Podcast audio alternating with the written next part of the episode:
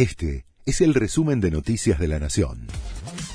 La Nación presenta los títulos de la tarde del lunes 17 de abril de 2023. Patricia Bullrich rechazó la propuesta de Javier Milei de ir a una interna en un nuevo espacio. Soy de Juntos por el Cambio, punto final, dijo la candidata a presidenta por el PRO, ratificando su pertenencia a la coalición. Milley había declarado que estaba dispuesto a ir a internas con Bullrich y acompañarla en caso de que ella las ganara.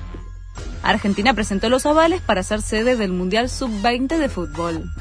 La competencia, que comenzará el 20 de mayo, podría provocar una fuente inesperada de dólares. El gobierno estima que ingresarán 230.000 turistas para las tres semanas del torneo y 600 millones de dólares. Nuevo paro de subtes será desde las 10 de la noche hasta el cierre en las líneas B y C.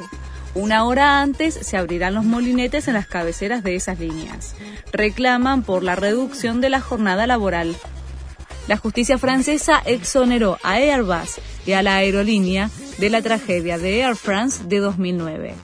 14 años después del accidente que provocó la muerte de 228 personas, el Tribunal Penal de París, que evaluaba las responsabilidades y la conexión con la tragedia, exoneró a las dos empresas al juzgar que si se habían cometido faltas, ningún vínculo causal cierto con el accidente pudo ser demostrado. La expareja de Villa ratificó la denuncia por violencia de género fue en el marco de la primera jornada del juicio oral contra el delantero de Boca. Daniela Cortés participó de la audiencia por Zoom desde Colombia. Villa será juzgado por los delitos de lesiones leves doblemente calificadas por el vínculo y por mediar violencia de género por un episodio ocurrido en 2020.